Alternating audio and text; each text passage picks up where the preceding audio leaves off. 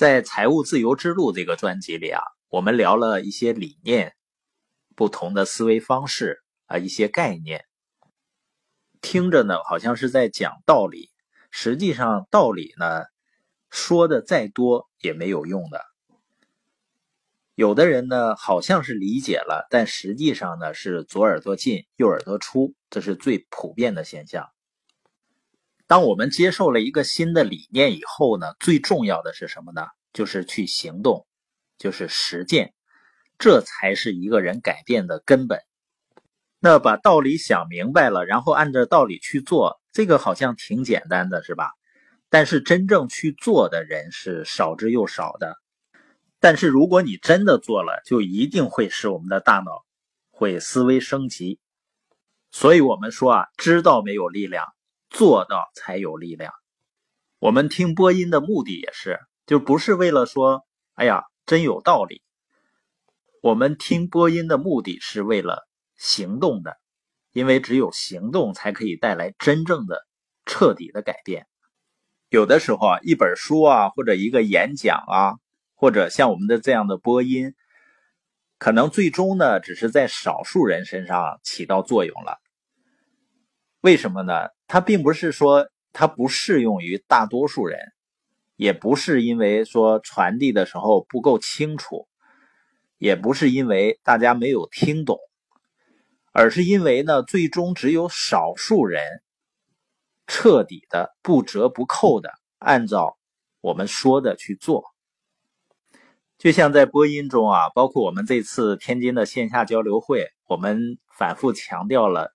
现在叫社群经济时代，这次交流会呢，我们的主题就叫社群经济未来以来。大家从概念上清楚了，然后从理念上也接受了，这还不够。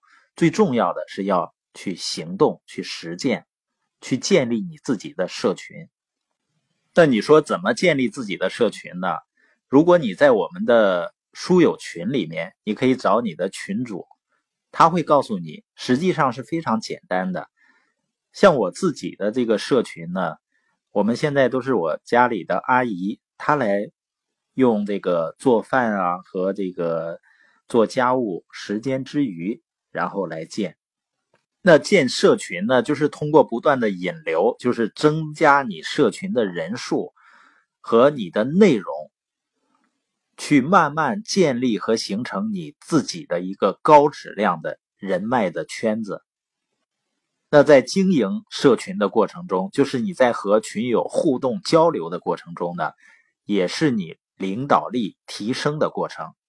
所以建群呢，就是在建立你的影响力，或者是赚影响力。这个呢，是未来最大的货币。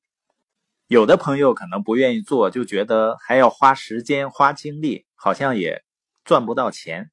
这又回到了我们前面所说的那种思维，就是勤劳而不富有的思维，就是整天想着钱，而没有想到你要去给别人提供价值。如果你能够通过提供价值赚到人的话，那实际上赚钱是很简单的事儿。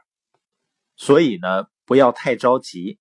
就像马云刚开始做淘宝的时候，他也跟很多人去宣扬、宣传。你发现大多数人不去做是什么原因呢？一方面呢，就是很多人就是这个习惯，他知道一个概念或者知道一个理念了，他即使觉得这个概念挺不错，但是呢，就是懒得去行动。那还有的人呢，就是他。知道了一个概念以后呢，他只是会盯着问题去看。比如刚开始的时候，人们对网上卖的东西没有信任感，所以他就以偏概全，理所当然的认为，那我上网上去卖东西，肯定也没有人来买。而恰恰是那些不仅接受了这个概念，接受了这种理念，而且马上去践行的人，他们。抓住了一个巨大的时机。